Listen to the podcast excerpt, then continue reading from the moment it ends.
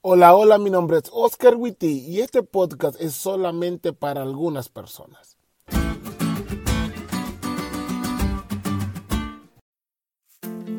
Hace unos días estaba hablando con mi esposa sobre Caín y cómo la señora White describe que él sentía que era demasiado injusto lo que Dios le había hecho a sus papás al sacarlos del paraíso por algo tan sin chiste. Ojo, dije sin chiste entre comillas. ¿eh?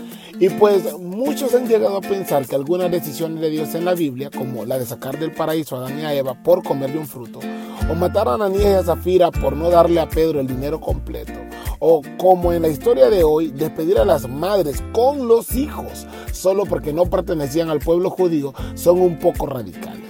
Pero yo quiero que veas algo en todas las historias. A Adán y a Eva se les había dicho que no comieran del fruto o habría consecuencias funestas. La advertencia había sido dada y ellos decidieron ignorarla. Ananías y Zafira dijeron cuánto querían dar de dinero. Nadie les dijo cuánto. Ellos pusieron la cantidad y todavía Pedro les preguntó si lo que llevaban era todo y aún allí, con esa posibilidad de decir la verdad, decidieron ignorarla. Y con los judíos, Dios había dicho de muchas maneras que no quería que se unieran en yugo desigual con los impíos, que esa no era su voluntad y ellos decidieron ignorarla. ¿Viste? En todas las historias Dios advirtió e incluso suplicó, pero ellos decidieron ignorarlo y tuvieron consecuencias. Yo quiero que veas algo.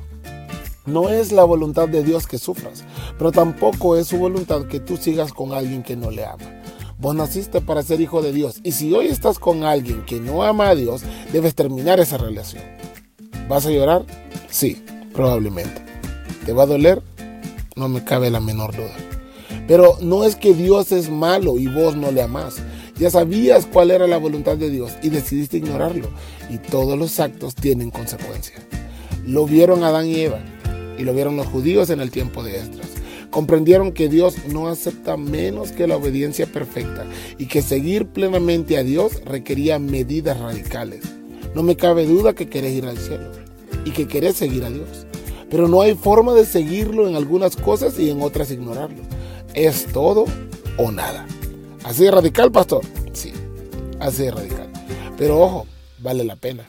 Porque lo que Dios tiene para vos, o en este caso específico, a quien Dios tiene para vos, es mejor.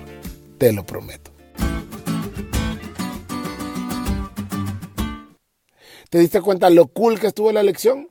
No te olvides de leerle y compartir este podcast con todos tus amigos. Es todo por hoy, pero mañana tendremos otra oportunidad de estudiar juntos.